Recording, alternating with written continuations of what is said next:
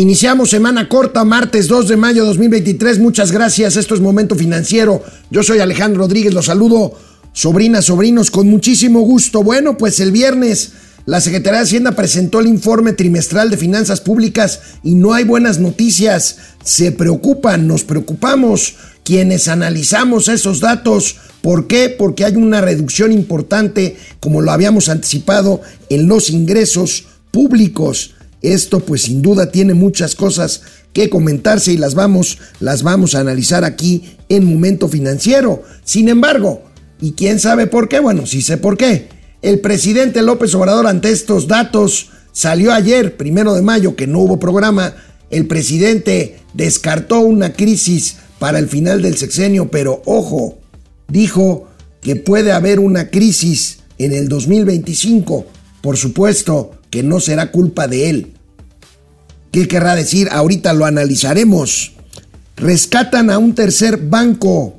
¿Recuerdan la quiebra del Silicon Valley Bank, del Signature Bank? Bueno, pues ahora el First Republic Bank que habíamos comentado aquí en Momento Financiero, pues recibe una ayudadita y lo compra el número uno, el banco número uno por su tamaño en Estados Unidos, JP Morgan Chase compra el First Republic Bank y con esto buscan pues acallar, acatar cualquier contagio que pudiera haber de este eh, pues nerviosismo que implica la quiebra de un banco en el sistema financiero americano.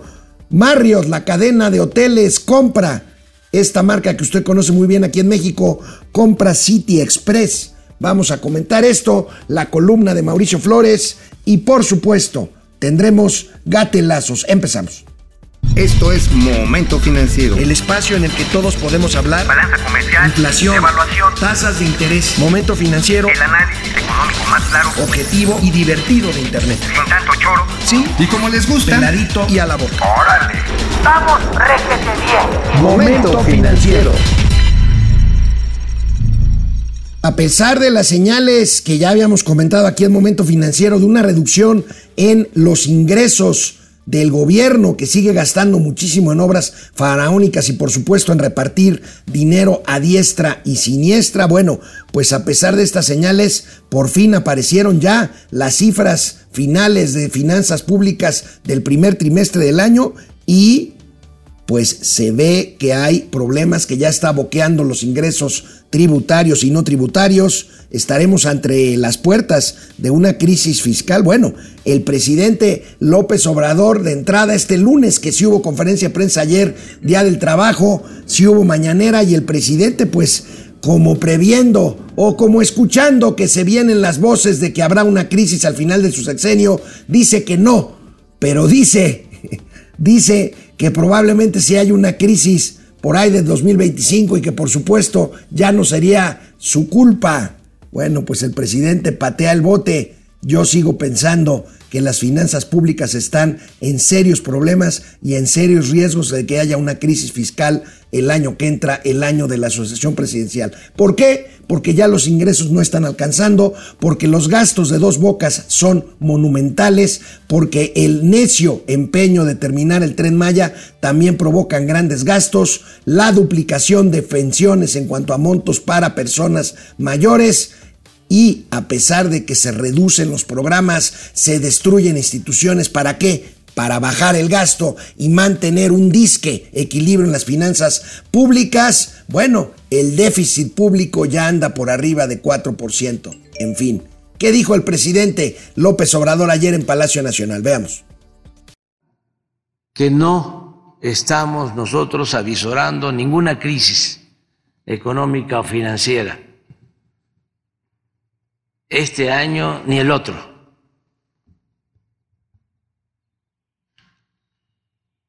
Y eh, se descarta eh, que en el futuro se pueda presentar una crisis como las que han habido en los cambios de gobierno, por ejemplo, la de Salinas Cedillo que surge por malos manejos económicos internos. Eso está descartado. no descartamos que sí puede haber una crisis económica financiera externa que pueda impactarnos.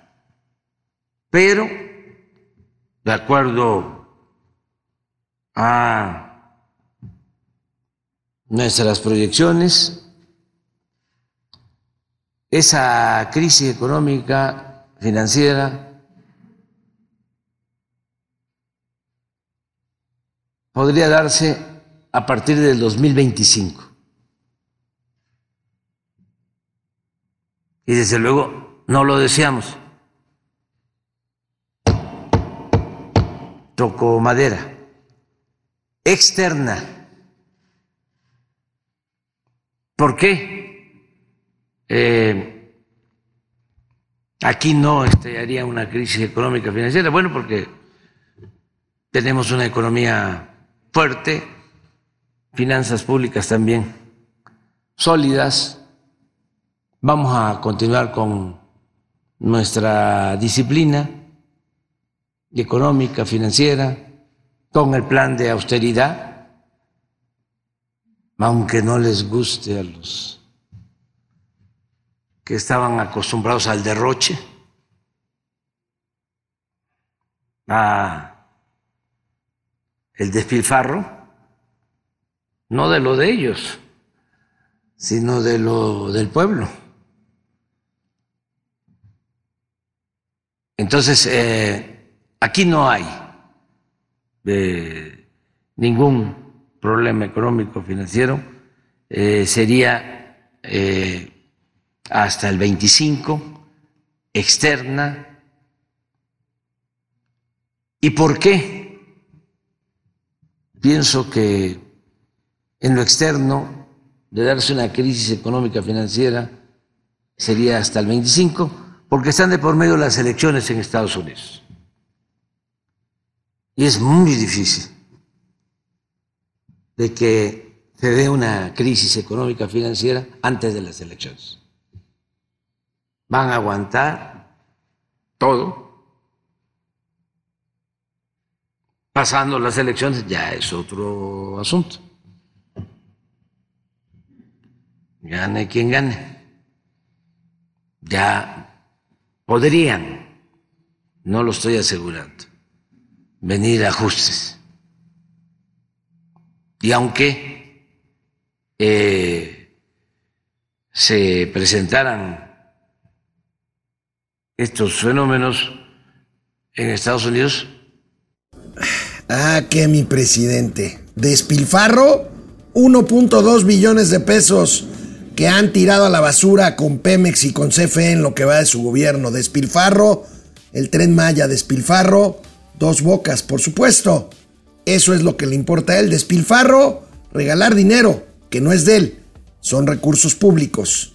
Bueno, pues ahí tienen. ¿Por qué? Y ahora, el presidente decreta, no, no va a haber, no lo deseamos. Y luego dice el choro de que será externa. Pues sí, ¿se acuerdan cuando dijo que le cayó como anillo al dedo el, el, COVID?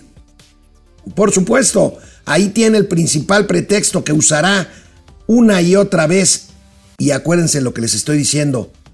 Lo usará una y otra vez para justificar el fracaso económico de su gobierno. En la pandemia. Una pandemia que no nada más fue en México, fue en todo el mundo y que México es el país que más se ha tardado en recuperarse de los efectos perniciosos en materia económica de la pandemia. ¿Pero por qué dijo esto el presidente ayer? Pues seguramente porque el viernes la Secretaría de Hacienda y Crédito Público dio a conocer su informe trimestral enero-marzo de las finanzas públicas nacionales y la verdad es que no se ven bien. Cayeron los ingresos, por lo que se prevén recortes en el gasto. Estos recortes que el presidente disfrace de austeridad y no son otra cosa sino una destrucción de programas, de instituciones y de políticas públicas para compensar ese inmenso barril sin fondo que significan sus obras insignia y los programas sociales. ¿Para qué? Para mantener una disque sanidad, disque equilibrio en las finanzas públicas. Pero vamos a ver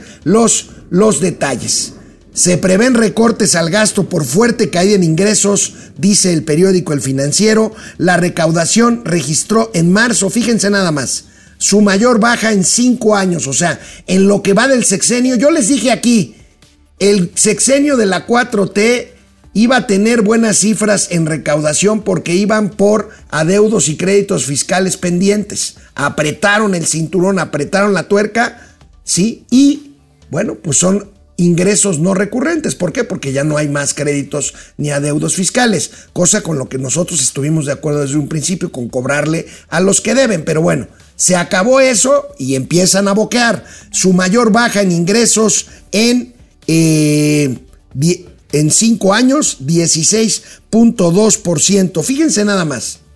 Les doy este dato. Para 2023, este año, se esperaba, según el presupuesto 2023, eh, según todas estas eh, cuestiones que tienen que ver con el paquete económico, ley de ingresos, presupuesto de egresos, fíjense, para 2023 se esperaba un faltante en ingresos. Ya estaba presupuestado un faltante en ingresos para este año 2023, cifras de Hacienda, de 130 mil millones de pesos. Números redondos. Bueno, solamente en el primer trimestre, o sea, faltan tres trimestres más, y ya de esos 130 mil que se esperaba faltantes, ya vamos en 117 mil millones de pesos. ¿Cómo se va a cubrir esto? Bueno, por supuesto, no se va a llegar a la meta de que solamente, entre comillas, falten de ingresos 131 mil millones de pesos. ¿De qué tamaño será el boquete final? ¿Con qué se tapará? ¿Con ajustes? Si ya de por sí la destrucción institucional es pavorosa, o con deuda. Esa dicen que ya no hay, pero bueno, vamos viendo más datos. Aquí tenemos más datos débil desempeño en el primer trimestre en las finanzas públicas, ingresos presupuestarios con la caída que les decía, bajas en ingresos por petróleo crudo, por recaudación fiscal impactaron este resultado, aunque el subsecretario Gabriel Llorio dice que no serán ajustes al gasto, ahí está la amenaza. Entonces, ¿qué? ¿Aumentarán deuda? Bueno, la deuda, esa que no aumenta según la 4T, aumentó lo que nos cuesta a todos los mexicanos 14 mil millones de pesos adicionales a lo programado en el primer, trimestre del año. Así las cosas, como les digo, las cosas no están como presumen, como presume el presidente ahorita que lo dijimos, el déficit fiscal ya está arriba del 4% y aquí, ¿cómo se comportaron? Cómo se comportaron los ingresos en el primer trimestre del año que sufrieron su peor caída, ya dijimos, en varios años, en cinco años. Aquí, aquí los tenemos, aquí los tenemos. Fíjense nada más, ingresos presupuestarios del sector público enero-marzo de cada año. Fíjense, en el primer trimestre del año pasado, los ingresos eh, presupuestarios del sector público fueron de 1.85 mil 1.850 millones de pesos, para decirlo fácilmente, caen 5.5% para llegar en este primer trimestre del año a 1.740 millones de pesos. Por otro lado, del lado derecho, el costo financiero. Fíjense dónde anda ya el costo financiero, que es el costo de la deuda, 258.296 millones de pesos. Un brinco tremendo de 2022 a 2023, comparando trimestre, trimestre con trimestre. Pero vamos a ver eh, el tema de ingresos. ¿Cómo se comportan por rubro? Aquí tenemos IEPS, Impuesto Especial a Productos y Servicios. Sí se ve bien con un incremento anual a marzo del 79, casi 80%. ¿Por qué? Porque ante los precios bajos de la gasolina, eh, este, ante la reducción de precios de petróleo, bueno, pues no se hubo, eh, no hubo necesidad de poner el estímulo que reduce el ingreso en, IEPS y por eso este crecimiento del 80%. Pero de ahí, ahí tienen. 13% se caen los ingresos tributarios, los, ingresos por importaciones, los ingresos tributarios 16% hacia abajo, el impuesto sobre la renta, que es un señalador de menor actividad o menor dinamismo económico, 18,5% se caen, los aprovechamientos se caen 19.3%. Aquí un dato contradictorio, hablamos del consumo y sin embargo el IVA, el IVA se cae casi 20%, los derechos también casi 20% y los ingresos petroleros caen 38 2.7%. Pues ahí tenemos, no es nada halagüeño el reporte, el primer reporte trimestral. Se hace cada mes, pero cada tres meses se hace un reporte un poquito más eh, detallado sobre todo el comportamiento trimestral. Y bueno, pues aquí el viernes lo hicieron las autoridades de la Secretaría de Hacienda y tenemos todavía algunos datos más que pues muestran por qué el presidente rápidamente salió a decir que no va a haber una crisis al final del sexenio. ¿Se acuerdan cuando cada vez que un presidente decía no van a aumentar las gasolinas? Bueno, todo el mundo íbamos a cargar gasolina y a los dos o tres días subía el precio de la gasolina. Tenemos otros datos del reporte trimestral, aquí los tenemos. Fíjense, la deuda al cierre de marzo, la deuda neta al sector público se sitúa en 14 y medio billón, no, 14 billones 51 mil millones de pesos, 45.7% como porcentaje del PIB y un incremento real de 0.1% respecto al mismo mes de 2022. Los menores ingresos que ya los comentamos, se caen los ingresos 5.5%, menor gasto, por supuesto, con las excepciones que ustedes ya conocen, Dos Bocas, Tren Maya, gastos sociales, el gasto total cayó 8.7% con un descenso de 10.9% en el gasto programable, pues con, la, con el resultado que ya conocen, destrucciones destruidas, destrucciones destruidas, instituciones destruidas, eh, escasez de medicamentos, fallas en sistemas eh, de servicios públicos por faltas de mantenimiento, el metro, entre otras cosas, de la Ciudad de México. Y regresamos otra vez al cuadro, por favor, Davo, nada más para terminar de dar estos, eh, estas líneas generales, estas cifras pues importantes del reporte trimestral de finanzas públicas. Ahí tenemos lo que ya les había dicho, 19.4% cae el ingreso del IVA y 21.8% cae en marzo el gasto en ramos administrativos. La mayor caída fue en la Secretaría de Energía con 70.5%. En fin, destrucción en la Administración Pública Federal. El pretexto es la austeridad. La realidad es que ya no tienen de dónde sacar dinero para cubrir sus obras faraónicas y sus delirantes gastos sociales de un recurso que es finito, que proviene de nuestros propios bolsillos, no de los del gobierno federal ni del presidente de la República, y que no hay manera de fondearlos, más que aumentando los impuestos o incrementando la deuda. ¿Por qué? Porque el déficit fiscal, la diferencia entre lo que se gasta con lo que se ingresa, crece, vaya a manos de cuatro, a más de cuatro puntos porcentuales y este déficit se tiene que fondear, se tiene que financiar. Y no hay de otra cómo financiarlo, insisto, más que subiendo los impuestos, que el presidente juró y perjuró que no lo hará, o aumentando la deuda, cosa que ha venido sucediendo, y que el presidente de la República jura y perjura que no sucede. Pues ahí tenemos la realidad, no de los otros datos, la realidad de los datos duros, de los datos reales, de los datos que importan y de los datos que no les gusta ni al presidente de la República, ni a sus colaboradores, ni a sus efebos, por no decir lambiscones que le celebran y repiten como taradillas absolutamente todo lo que dice el presidente de la República. Y mientras tanto, las deudas estatales, las deudas contratadas. Fíjense, los estados, los estados que reciben participaciones federales, que reciben recursos que les corresponden por ley como parte del pacto federal que tiene a nuestra nación, como un país justamente una federación, bueno, pues los estados suelen cubrir sus necesidades con deuda.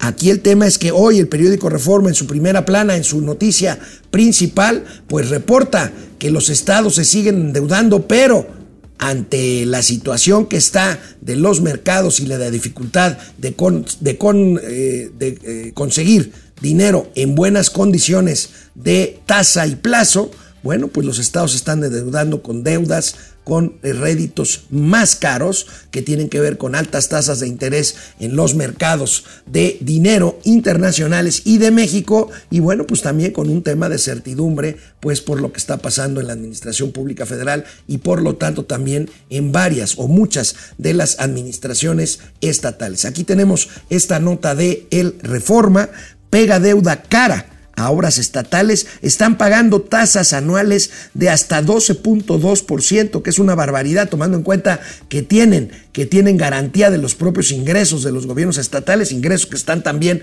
a la baja, los, no todos los gobiernos estatales quieren cobrar, por ejemplo, predial, que es una buena fuente de ingresos, pero que por cuestiones políticas nadie lo quiere hacer. Y ahí tenemos fallan en las negociaciones y ahí tenemos a los cinco estados del país que pagan las tasas de interés más altas por su deuda pública estatal y ahí tenemos a Coahuila, bueno, Coahuila está en periodo electoral, el señor Riquelme quiere mantener para el PRI su eh, estado, el gobierno, que seguramente así será. Yo no tengo duda de que el ganador en Coahuila será Manolo Jiménez. Bueno, pero mejor me callo, no me vaya a sancionar por ahí la autoridad electoral. Durango, Durango, un nuevo gobierno con Esteban Villegas también priista, Mara Lezama, la morenista de Quintana Roo, el también morenista eh, Alfonso Durazo y el desastre que es David Monreal, gobernador en la alicaída, violenta y tristemente teñida de rojo entidad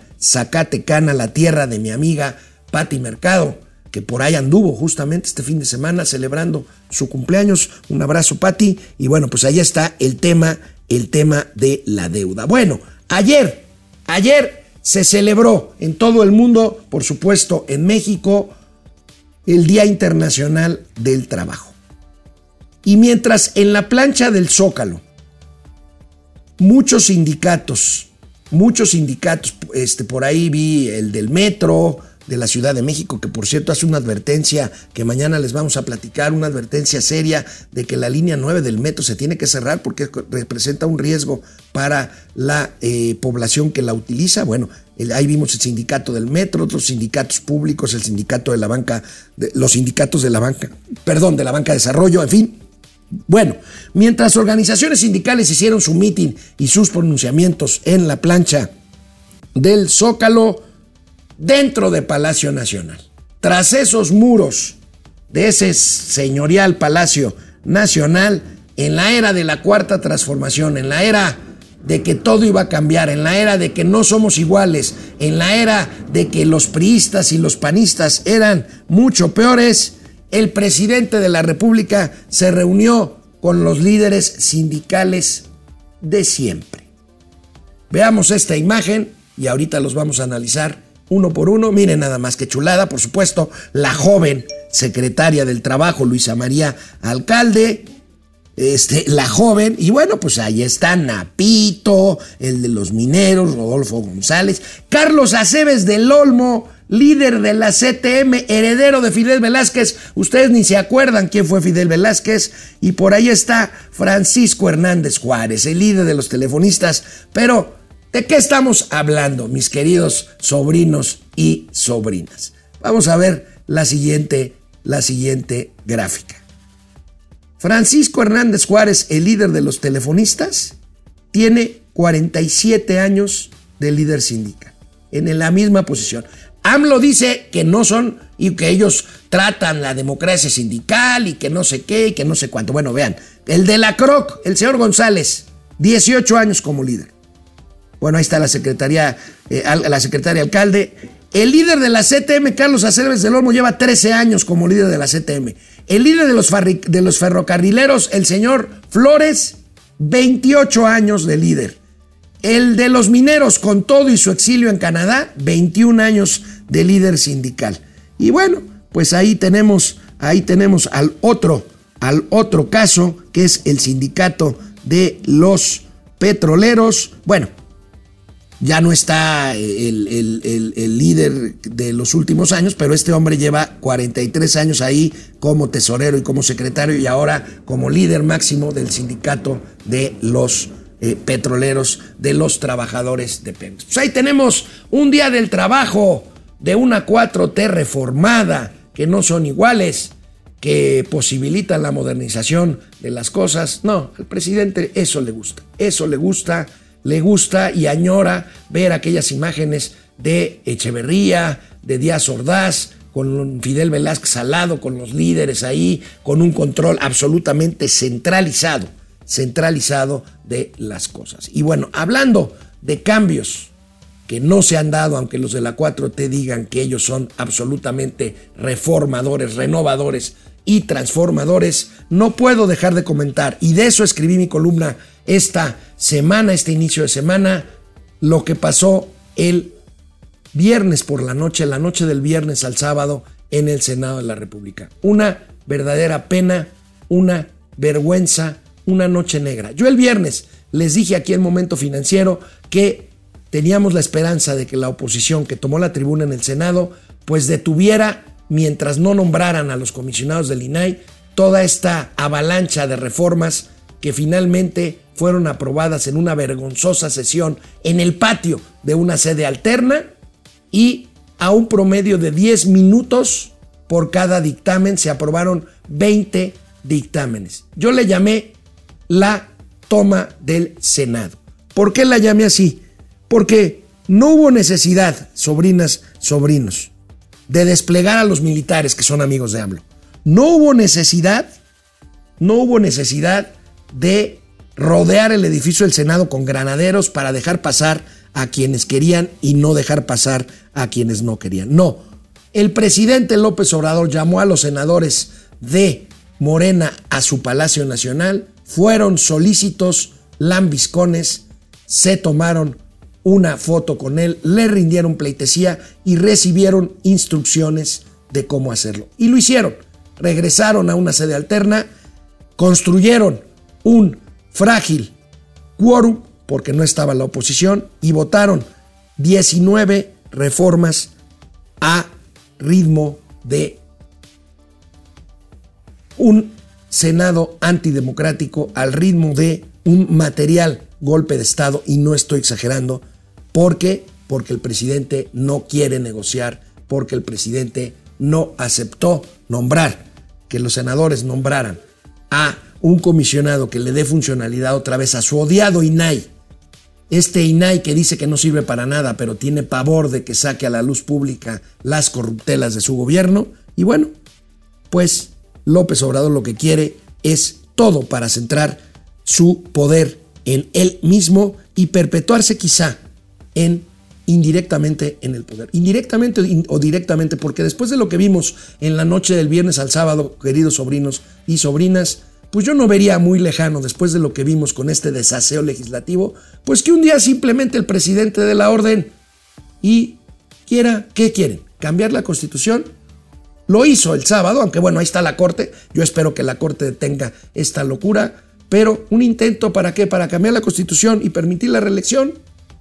Insisto, la, la Corte lo frenaría y todos estaríamos dispuestos a salir a la calle a defender la democracia. Pero de lo que pasó al sábado a esta hipotética escena que yo les pongo, no hay, no hay mucha diferencia. Porque no hay poder, pudor, más bien alguno en lo que pasó. Me parece un escándalo de grandes proporciones. Me parece que hay que tomar en serio esta amenaza de utilizar de esa forma un poder supuestamente autónomo.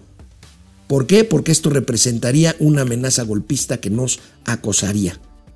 ¿Por qué?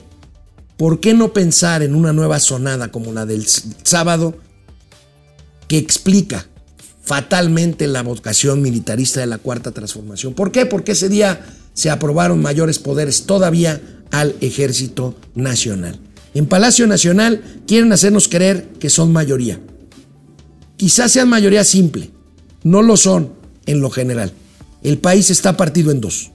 Y por eso quisieron y quieren minar al Instituto Nacional Electoral y por eso la andanada contra el Poder Judicial, donde se ha construido una mayoría de ministros que espero resistan y den marcha atrás a todas estas barbaridades. Mientras tanto, es tiempo de definiciones, es tiempo de consolidar una posición que, sin distinción de colores partidistas, filias o formas políticas, sea un verdadero bloque de contención a la perniciosa voluntad autoritaria del todavía presidente de la República, empeñado en pasar a toda costa a la historia nacional como un gran transformador. Me temo y me parece que ya pasó a la historia pero en un lugar, en un lugar de vergüenza.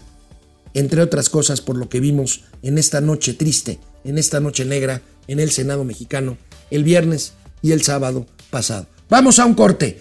Regresemos. Gracias, gracias por estar aquí conectados, pero mucho, mucho mayor agradecimiento tengo porque me escriban. Azucena Carballo desde Pachuca, gracias Azucena. Romel Andrade, buenos días, gracias. Cruz Omar Gutiérrez Chávez, saludos desde San Miguel de Allende. ¿Qué impacto tendrán en economía las, las reformas legisladas al vapor? Pues mucho, porque que generan incertidumbre. Cruz Omar más de la que ya hay y pues por lo tanto la inversión privada va a seguir rezagada con respecto a lo que teníamos en el 2018. Sí. 20 dólares, ¿quién? César Recendis, 20 dólares, muchas gracias, gracias César. Me rayé, me convertí en empresario. Bueno, pues Rommel Andrade, ¿cómo ven? Nuevo partido Humanismo Mexicano. Uy, la Iglesia de la Luz del Mundo. Sin comentarios. Carlos González, ahora el caca se cree munividente, pues sí, asegura que no va a haber crisis de fin de sexenio. Javier Salinas, las proyecciones como los otros datos de AMLO valen un cacahuate. María Elena Galindo, la crisis no será como las anteriores, será peor. Ojalá y no, pero parece que sí. Simili 4 con esta declaración del inútil del Palacio entre líneas reconociendo que su gestión es un fiasco, preparando el terreno para mantener con pinzas el resto de su gobierno. Nau Sun, saludos desde la isla de Holbox. ¡Uh, qué maravilla! Un paraíso allá en Quintana Roo. Eh, Genaro Eric, la segura crisis del 2025 también será culpa de Calderón y de García Luna. Pupi Noriega, hermoso día, mis amados tíos guapetones. Gracias, Pupi. Manuel García, ¿qué pasa con las reservas? Las reservas, las reservas están bien. Las reservas están a un nivel correcto, nada más que las reservas no pueden usarse como quiere el presidente para financiar este gasto que ya no le alcanza. Las reservas son esos, son esos, reservas, son contención, son solidez de la economía y de las finanzas y de la presencia de México en los mercados internacionales. ¿A cómo están las reservas ahorita? 200 mil millones de dólares. Y ahí están, cuidadas por el Banco de México. Manuel García, gracias. Raúl Anaya se raya con 52 pesos. Gracias. El pueblo está feliz, feliz, feliz. Bueno, Genaro Eric, el loquito de Palacio cantando y sigo siendo el rey. Freddy, Zacarías, Ángel, Tartufo, López Obrador solo ataca a los que no se arrodillan ante él. Pues sí. Pero no dice nada sobre, sobre los que roban para él. O no para él, pero sí con su complicidad. Carlos González Hernández Juárez lleva medio siglo cobrando cuotas sindicales, es cierto. Daniel Sánchez, aunque la corte lo rechace, él ya demostró que la ley le vale Mauser. Eh, bueno, pero el que la Corte rechace estas cosas es importante. Por cierto, ya hay un proyecto para rechazar definitivamente la primera parte del plan B electoral, que espero sea votada a favor de este proyecto del ministro Pérez Dayán sobre la inconstitucionalidad de la primera parte del plan B. Romel Andrade, un presidente decadente, Gustavo Velasco, ayer me topé al tío Mao en el Salón Corona, bien jarras, muy bien Gustavo, Genaro, Eric, de estas reformas aprobadas al expropiarse expropiese. Ahí no hay diferencia. De estas reformas aprobadas al expropiese no hay diferencia. Pues no, yo, yo tampoco la veo muy bien. Eh, Orates quiso. En México se celebró el Día del Subempleo. Buen punto. Eh, Roberto Ramírez Morales, gracias, gracias. Todavía más importante que el trabajo fue tu nueva vuelta al sol, estimado Alejandro. Gracias, mi querido Robert, colega querido. Roberto, no, José Luis Herrera. Hola, buenos días, tarde pero sin sueño. Jorge Alberto Torres dice: López Obrador culpará a la oposición de la crisis financiera, fiscal y económica que él mismo provocó. Si gana Morena, culpará a la oposición de la crisis fiscal y económica que él mismo provocó. Miren, quien gane la presidencia de la República va a tener, se va a sacar la rifa del tigre. Así sea Claudia Sheinbaum, o sea Dan Augusto, o sea Marcelo realmente les van a dejar un país prendido de alfileres, se los digo. Lucía Mejía es lo mismo, pero no es igual. Eva Jaimes, gracias. José Luis Flores, eh, más de una hora de balacén Reynosa. Es una tragedia esta mañana bajo fuego, Matamoros y Reynosa. Las propias autoridades del gobierno estatal, este que dice López Obrador que es muy bueno de su amigo Américo Villarreal, mandaron un mensaje, señores, señoras, vayan por favor por sus hijos a la escuela, recójanlos y llévenselos a su casa. Imagínense cómo estará el tema. Matamoros y Reynosa. Enrique González Videgaray, gracias tío Alex. Vergonzoso gobierno. Encuesta, ¿te asombra la actitud de Morena? No, siempre se les advirtió 95%. Sí, yo confiaba en ellos 5%. Gracias. Vamos, es buena hora para seguirle. Bueno, ya les comentábamos de la corrida de depositantes del First Republic Bank, algo similar a lo que pasó con el Silicon Valley Bank y con el Signature Bank. Bueno, pues se convierte en el tercer banco que en unas cuantas semanas, tres semanas, es pues rescatado, respaldado para proteger a los depositantes y evitar una fuga masiva, una corrida de depósitos bancarios en el resto del sistema financiero americano. Aquí tenemos la noticia. El eh, First Republic Bank, aparte de tener una visión pues bastante eh, eh, pues positiva para ellos por parte de los reguladores americanos, pues bueno, los reguladores organizan rápidamente una subasta y el banco es adquirido en 10.600 millones de dólares por JP Morgan Chase que es el banco número uno por su tamaño en Estados Unidos. JP Morgan Chase adquiere entonces el First Republic Bank, adquiere sus activos y vamos a ver en qué condiciones eh, negociaron, porque negociaron seguramente el trato de los pasivos, de los pasivos del banco, que en el caso de los bancos recuerden que los activos son los créditos, los créditos que otorgan. ¿Por qué? Porque justamente ahí es el negocio de los bancos y los pasivos de un banco son los depósitos. ¿Por qué? Porque los tienen resguardados, pagan una tasa de interés menor a la que cobran cuando prestan el dinero y ahí está la intermediación bancaria. Bueno, pues eh, en un tema corporativo, ¿recuerdan ustedes esta cadena en México de hoteles, hoteles, hoteles eh, económicos? Eh, no hoteles de alta gama, pero hoteles business class que le llaman, hoteles para hombres y mujeres de negocio que materialmente eh, llegan en cortas estancias a un lugar exclusivamente pues a, dormir y asearse por la mañana, desayunar y salir rápidamente a eh, eh, trabajar. No son hoteles pretenciosos, no son hoteles de lujo, no son hoteles, les digo, de alta gama. Pero bueno, esta cadena que usted la ha de haber visto cerca de los aeropuertos en muchas ciudades de México, City Express. Bueno, la cadena City Express fue adquirida, fue adquirida en 100 millones de dólares por la firma transnacional de hotelería Marriott International. Marriott compra entonces los hoteles City Express y se queda con 150 propiedades de esta franquicia mexicana. Vamos a ver esta información. Marriott cierra la compra de City Express avanza, analizan más expansión de Marriott, que es una marca de presencia lugar, eh, perdón, global en, eh, en, en, este, en este mundo precisamente. Bueno, gigante hotelero, lo que viene después de que Marriott adquiere cinco marcas de hoteles City Express, bueno, eh, la compra apoyará la cobertura en el Caribe y Latinoamérica para ampliar la presencia de este grupo Marriott.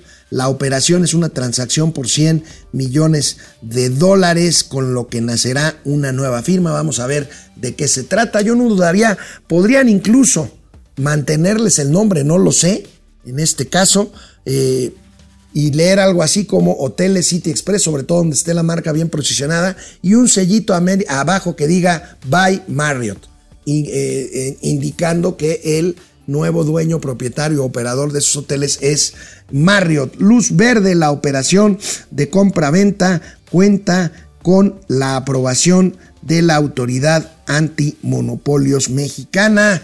Bueno, pues la eh, COFESE que está pues bastante golpeada como todas las entidades de carácter autónomo por este, este gobierno. Este gobierno que mañana les anticipo, pues recordaremos lo que decía hace dos años el presidente de la República, la jefa de gobierno. ¿Por qué? Porque mañana se cumplen dos años, dos años de que se cayera lamentablemente la línea 12 del metro, varios, muchos muertos lamentablemente. El presidente de la República nunca acudió al lugar personalmente, nunca visitó a los lesionados, muchos de ellos graves que todavía tienen eh, y tendrán siempre secuelas de esta tragedia en los rumbos de Tláhuac por allá. Y bueno, pues a dos años de esta tragedia, pues no se ve para cuándo la línea 12 vuelva a operar, aunque el presidente haya prometido que lo harían en un año.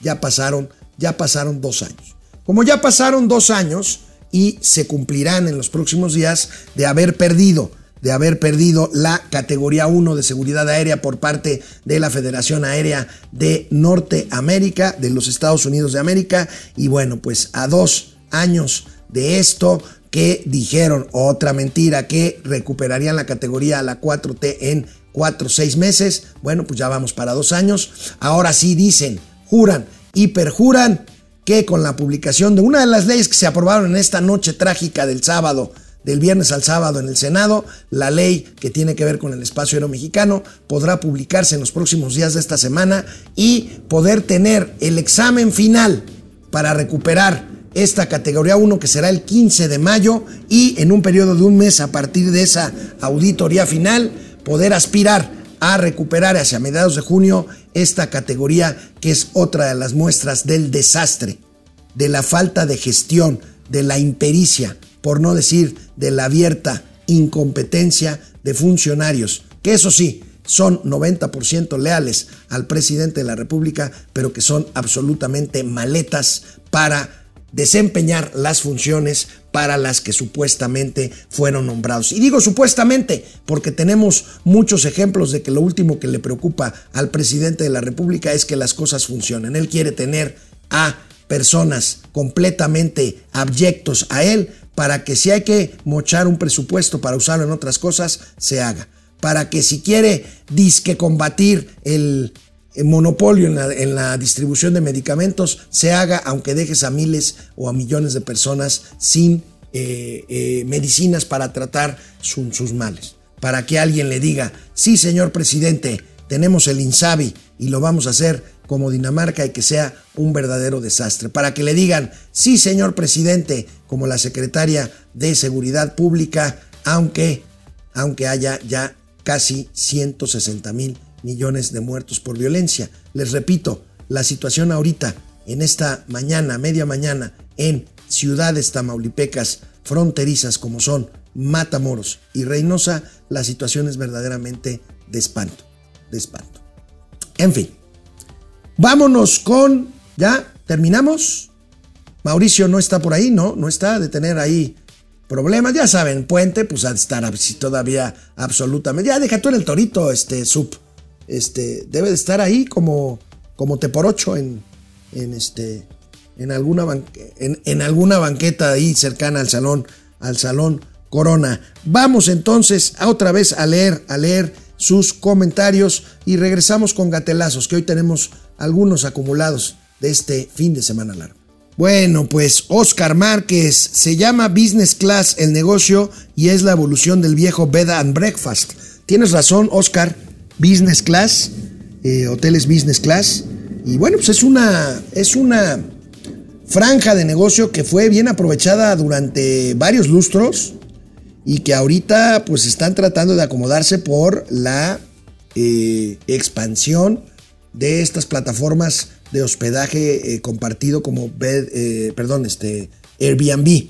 Entonces, bueno, pues vamos a ver cómo se desempeña estos negocios de hospedaje a viajeros frecuentes. Tavo Rivera desde Mexicali, ah, pobre de ti, digo Mexicali, eh, tierra cachanilla, de hacer un calorón brutal por allá. Tavo Rivera, María Elena Galindo, la crisis no será como las anteriores, será peor que poca si cuando él ya no esté. Pues sí, pero ya saben, y la culpa, como dicen por ahí, seguirá siendo de Calderón y de García Luna.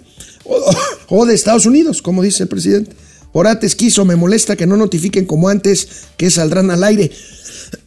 A ver, ahora te vamos a decirle a Argenis que corrija esto porque se supone que nosotros mandamos las notificaciones eh, con toda oportunidad. Vamos a ver qué es lo que pasó. Una disculpa, por supuesto. Charrasquillo Gutiérrez, Orate recuerda que sí o sí el programa inicia el lunes a viernes a las 10. Eso sí es cierto, ¿eh? Así que conéctate aunque no recibas notificación. Bueno, de todos modos vamos a corregir esto. Dice que el tío Alex no falla. Eh, fíjate cómo el programa inicia aunque no esté el tío Ma. Bueno, eso ya es desde siempre y coincido contigo, el mejor programa de finanzas. Muchísimas gracias, Carrillo Gutiérrez. Edgar Prieto, en el supuesto que Dos Bocas refine, ¿cómo quedarían las exportaciones del crudo? Tendrán contemplado que si no venden no hay dinero y si no le meten al refinar necesario, pues no va a refinar. Edgar, tocas un punto importantísimo.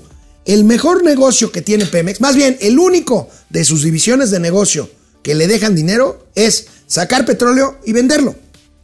Refinarlo no es negocio. Punto. Y ya lo hemos explicado. ¿Por qué? Porque el petróleo mexicano es pesado, las refinerías ya son viejas, Dos Bocas será nueva, pero yo creo que no va a refinar hasta antes de que termine este sexenio. Y bueno, por lo tanto, pues no habrá un crecimiento de ese negocio que además ya va de salida, insisto. Carlos González, los americanos podrían llevarlo a Nueva York a enjuiciarlo por los chapitos. Eh, se tendría que ir a vivir a Cuba. Bueno, pues él dice que es muy bueno y que es muy buena opción irte a vivir a Cuba. Pues bueno, este. Dicen que en realidad el barrio que los malosos de Latinus de la casa del hijo del presidente que decían que estaba en Houston, en realidad estaba, ya lo había dicho creo, eh, en Barade, en el Vedado, allá en La Habana. Este, la Tosita.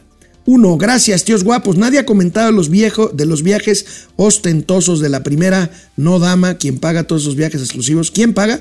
Pues lo paga el gobierno, ¿eh? Ella no lo paga, te lo garantizo. Estuvo de gira en varios paraísos caribeños que Mauricio sugería que tenía que ver con que son paraísos fiscales. Bueno, Ahí se las dejamos. Mario Alberto, 2002, 10. ¿Qué va a pasar cuando no alcance el dinero que regalan? Lo hemos advertido desde hace años. Grupo Empresarial Integral. El problema no es la refinación, sino la extracción, que sí es negocio. Ahí está. La producción de Pemex es la misma de los años 70.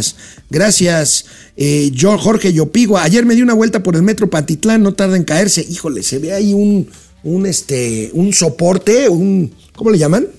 Este pues como una viga de soporte ahí de metal, muy, muy, muy, este, eh, pues sí, muy, muy ahí como un diablito, pues, este, muy, se ve, se ve francamente frágil.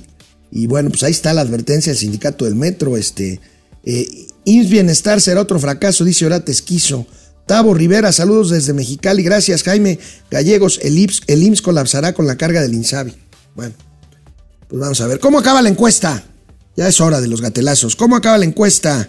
A ver, déjenme que cargue esta madrola. Porque así no lo veo acá. Este. Vamos a ver. Aquí está. ¿Te asoma la actitud de Morena? No, siempre se les advirtió 96%. Sí, yo confiaba en ellos 4%, creció un poquito más. Bueno, vamos con gatelazos. Les tengo un recadito de Mauricio Flores que me pasó ahorita el ex becario. Mauricio Flores dice que no se conectó porque anda mal su conexión.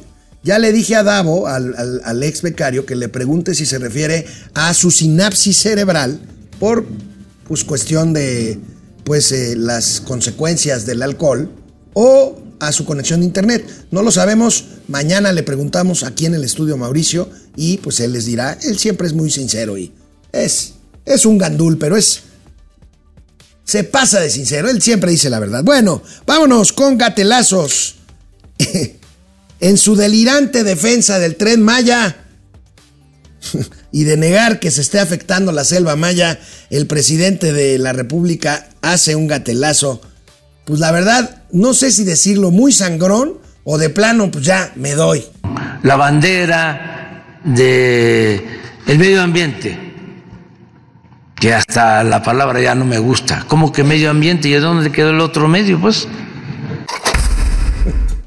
Muy, están de acuerdo con que muy sangrón. ¿Se acuerdan del personaje aquel, el Simpas, el Simpatías? ¿De quién era? Héctor Suárez. No, Alejandro Suárez. Bueno, pues muy sangrón el presidente, con todo respeto. La gran propuesta. Fíjense nada más, les tengo la gran propuesta del candidato de Morena al gobierno de Coahuila. Armando Guadiana, su gran propuesta que cambiará el rostro de la entidad coahuilense.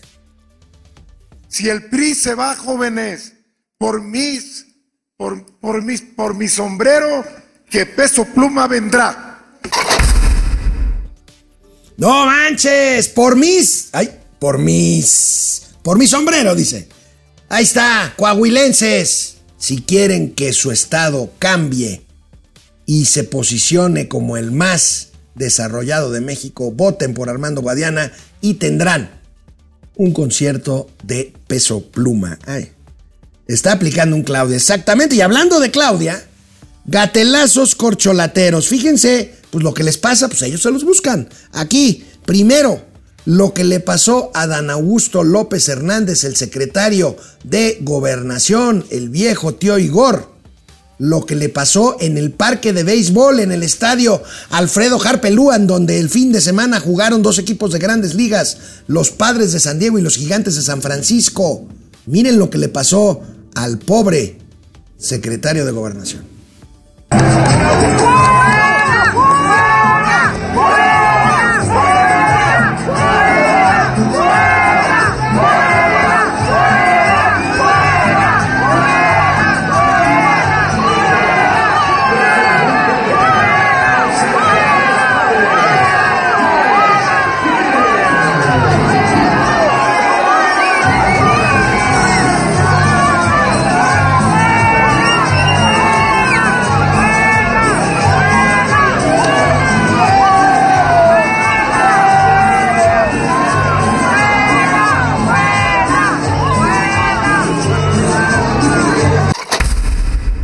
¿Por qué creen que el presidente, tanto que le gusta el base, no fue?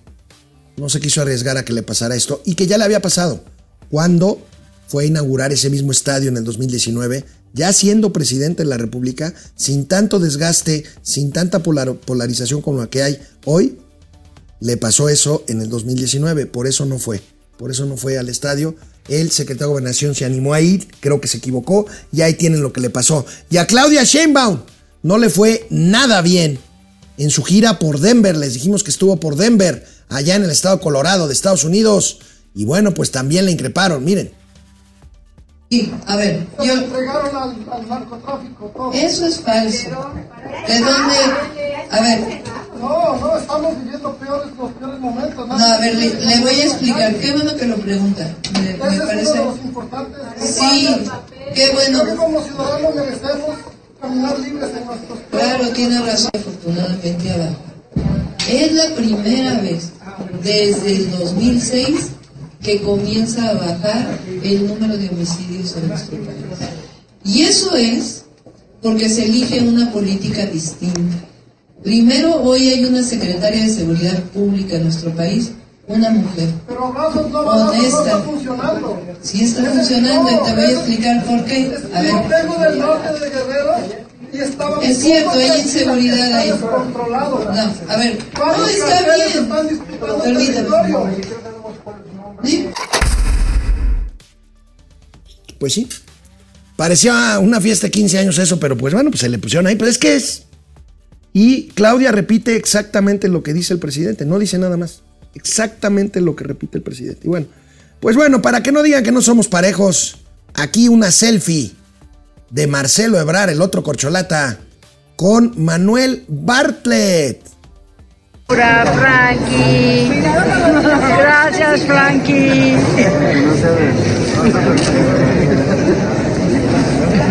Claro, así ya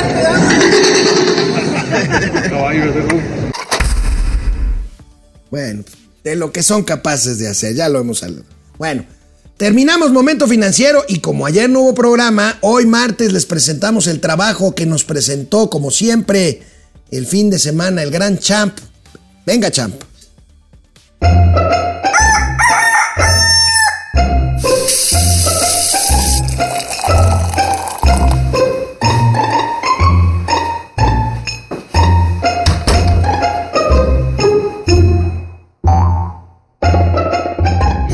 ¿Y Loret de Mola? ¿Y Loret de Mola qué? ¿Que de qué? Pues qué de qué o qué. Y bueno, ya.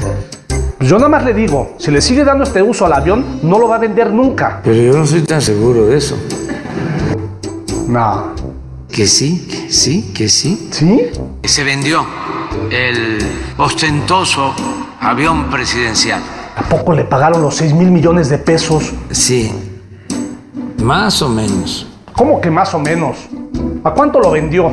Pagaron 1.658 millones. ¿Por qué tan barato? Por una falla en la fabricación. ¿Cuál? ¿Y a quién se lo regaló? Tajikistán. ¿Tajikistán? El país es Tajikistán. Tajikistán. ¿Eso existe? Yo creo que sí. Bueno, pues la buena es que sí existe. Y mm, la mala. Bueno, la mala es que al parecer es una dictadura, medio famosa por el lavado de dinero. Deberían de estar, si no contentos, callados. Oiga, ¿y cuándo vienen por él? Pues yo pienso que en unos días más.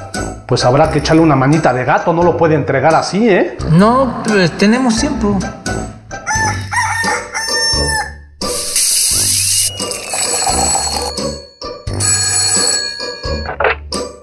Bueno, Hello, this is a prepaid collect call from the US government. Bueno, Ya contesté, señor. bueno, bueno, bueno. No, pues ya hable usted. De todos modos lo están buscando, ¿eh? ¿Y de parte de quién? Están hablando de los Estados Unidos. Ay, nanita. Señor. Ah, mira, nada más. ¿Alguien ha visto al señor? Adán, ¿me podrías decir por favor en dónde se escondió el señor? Prefiero no. ¿Cómo que prefiero no?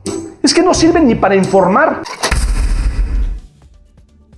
Grande, grande, champ, con su trabajo, muchísimas gracias. Bueno, pues yo acabo con mucho gusto esta emisión, la primera de esta semana de Momento Financiero, Economía, Negocio y Finanzas, para que todo el mundo les entienda o les entendamos. Sobrinos, sobrinas, se despide ustedes con el gusto de siempre. Alejandro Rodríguez. Nos vemos mañana.